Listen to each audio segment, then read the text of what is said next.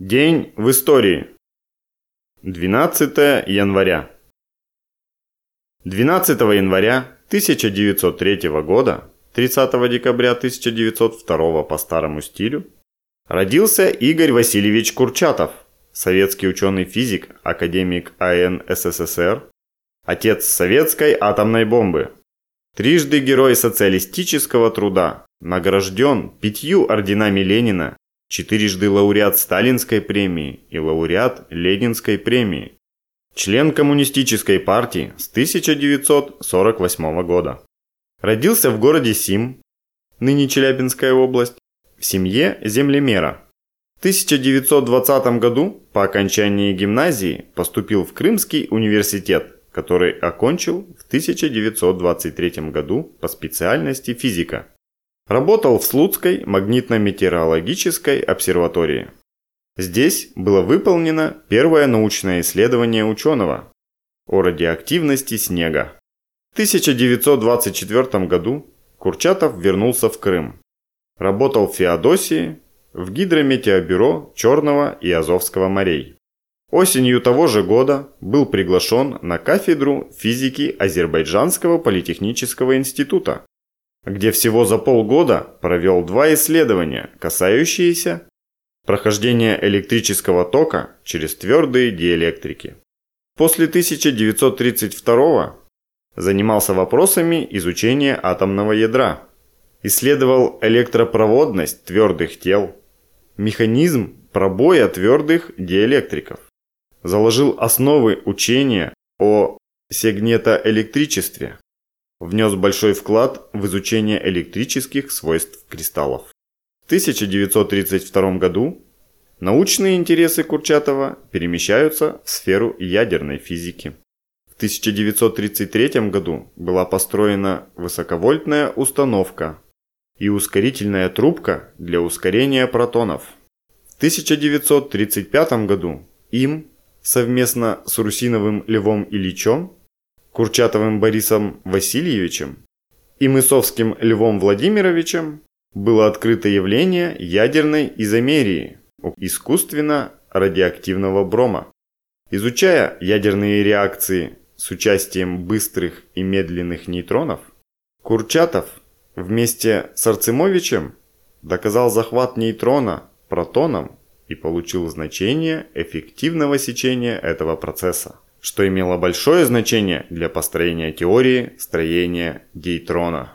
В 1937 году при прямом руководстве Курчатова был запущен крупный советский циклотрон. С началом войны Курчатову пришлось на время оставить ядерную физику и заняться проблемой создания системы противоминной защиты кораблей.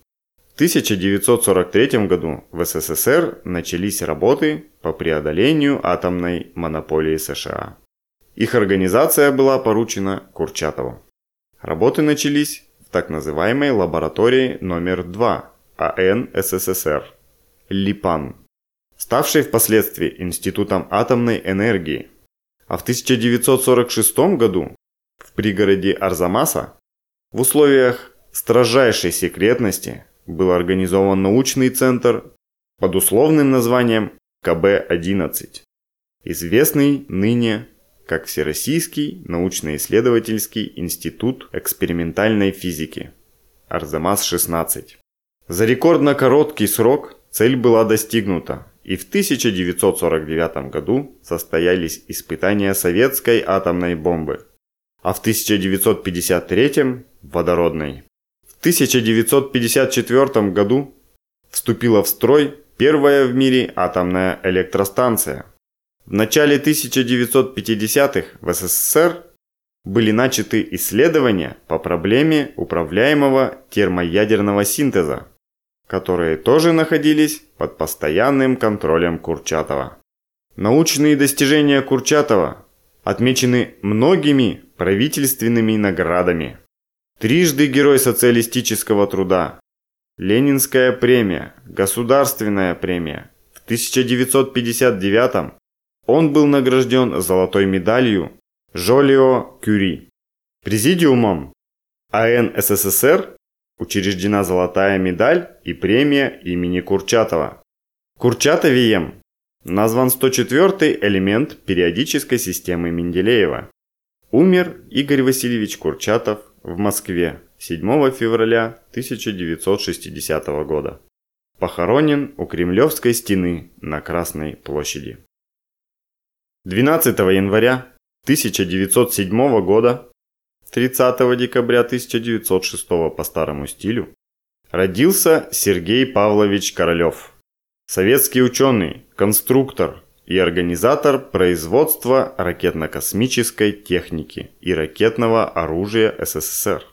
Основоположник практической космонавтики, Дважды Герой социалистического труда. Лауреат Ленинской премии. Академик АН СССР. Член КПСС с 1953 года. 12 января 1913 года Иосиф Джугашвили впервые подписался псевдонимом Сталин. Псевдоним Сталин Иосиф Виссарионович Джугашвили стал использовать лишь с 12 января 1913 года. Впервые этим псевдонимом была подписана известная работа Сталина «Марксизм и национальный вопрос». Одновременно этот же псевдоним, но в сочетании с инициалом К, то есть Коба, прежний псевдоним Иосифа Виссарионовича, стал появляться и в публикациях партийной газеты «Правда», также с января 1913 года. 12 января 1913 года родилась Просковья Никитична Ангелина, организатор первой женской тракторной бригады в СССР, дважды Герой социалистического труда, лауреат Сталинской премии. 12 января 1922 года образована Карачаево-Черкесская автономная область в составе РСФСР – Ныне Карачаево-Черкесская республика в составе РФ. 12 января 1933 года в Москве завершил работу Объединенный пленум ЦК и ЦКК ВКПБ. В резолюциях пленума отмечено, что в ходе коллективизации разгромлено кулачество, подорваны корни капитализма в сельском хозяйстве, решена историческая задача перевода мелкого, индивидуального, раздробленного хозяйства на рельсы крупного земледелия. И СССР из страны мелкокрестьянской превратился в страну самого крупного земледелия.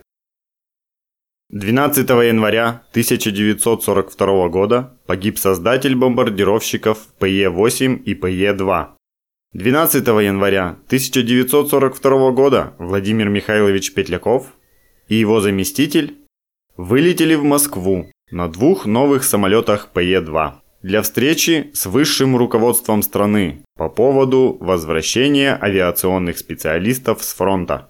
Полет проходил на малой высоте вдоль линии железной дороги Казань-Москва.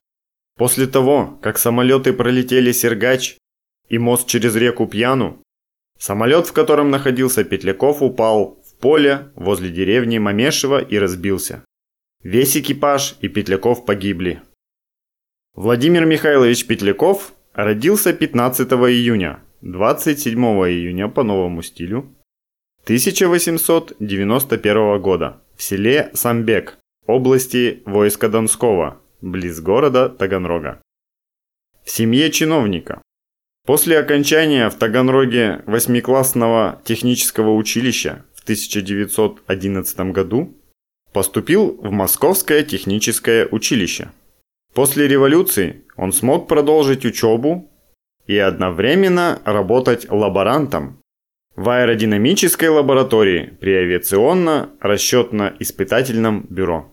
В составе конструкторской группы Туполева принимал участие в разработках глиссеров, и аэросаней, а впоследствии и самолетов КБ Туполева.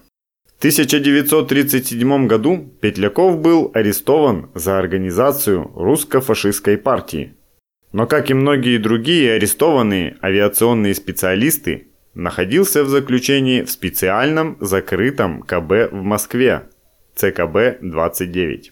В это время ему было дано задание спроектировать высотный истребитель. Такой истребитель был спроектирован. Но опыт советско-финской войны показал, что в подобных истребителях нет необходимости. Тогда Петлякову было поручено проектирование пикирующего бомбардировщика. И он в кратчайшие сроки справился с заданием. Лаврентий Павлович Берия, курировавший в то время закрытие КБ, обещал, что за успешное выполнение заданий авиаконструкторы будут освобождены. И Петляков был освобожден в 1940 году за успешную разработку новой машины. В 1941 году он был удостоен Сталинской премии первой степени. 12 января 1955 года на Байконур прибыли первые строители будущего космодрома. 12 января 1955 на разъезд Тюратам прибыло первое подразделение военных строителей для подготовки мест дислокации и разворачивания строительно-монтажной инфраструктуры. Началось строительство поселка. 12 февраля 1955 вышло постановление Совета министров СССР о создании полигона по испытаниям межконтинентальных баллистических ракет. 20 июля 1955 началось строительство первой стартовой площадки. 15 мая 1957 произведен запуск первой ракеты Р-7 с космодрома. От начала строительства на пустом месте до первого запуска прошло полтора года. Строительство шло в пустыне, Ничего, кроме железной дороги, там не было. Начинали строители зимой, в начале 55 -го года, живя при этом в палатках. Для сравнения, космодром «Восточный» строился на базе расформированной дивизии ракетных войск стратегического назначения. На готовом месте, где уже был космодром, свободный, который в свое время уже произвел несколько запусков.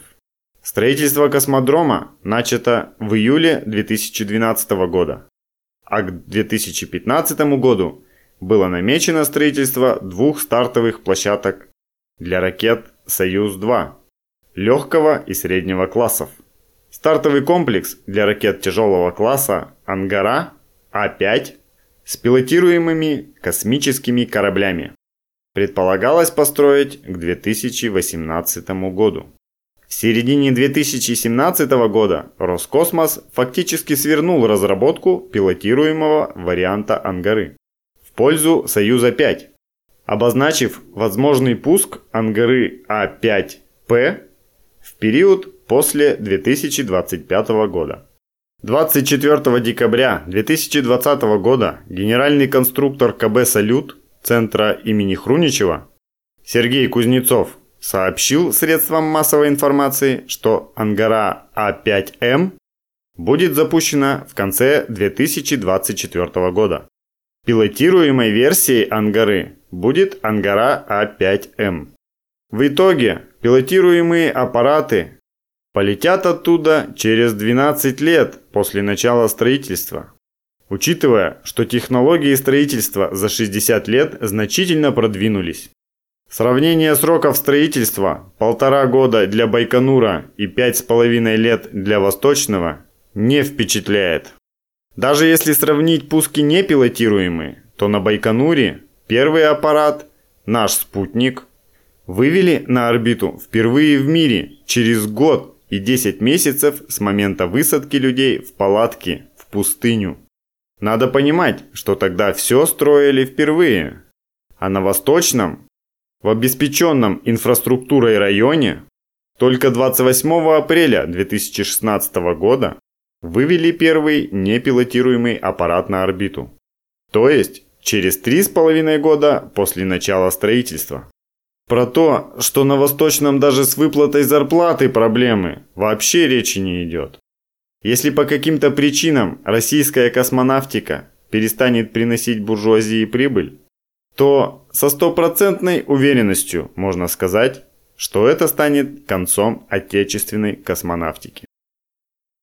12 января 1974 введен в действие первый блок Билибинской атомной электростанции, Чукотский национальный округ.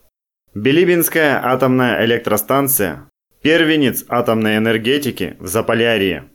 Уникальное сооружение на Чукотке, обеспечивающее жизнедеятельность горнорудных и золотодобывающих предприятий Чукотки. 14 января 1965 года было принято решение Совета министров СССР о начале строительства первой в Заполярье и самой северной в России Билибинской атомной электростанции. Конечно, для атомной электростанции тоже необходимо время от времени подвозить топливо, но в отличие от угольной, которой требовалось бы 200 тысяч тонн угля в год, атомная электростанция потребляет за этот же период всего около 40 тонн радиоактивных материалов. В 1966 году Центральный комитет ВЛКСМ объявил стройку ударной Комсомольской и на нее по комсомольским путевкам стала съезжаться молодежь.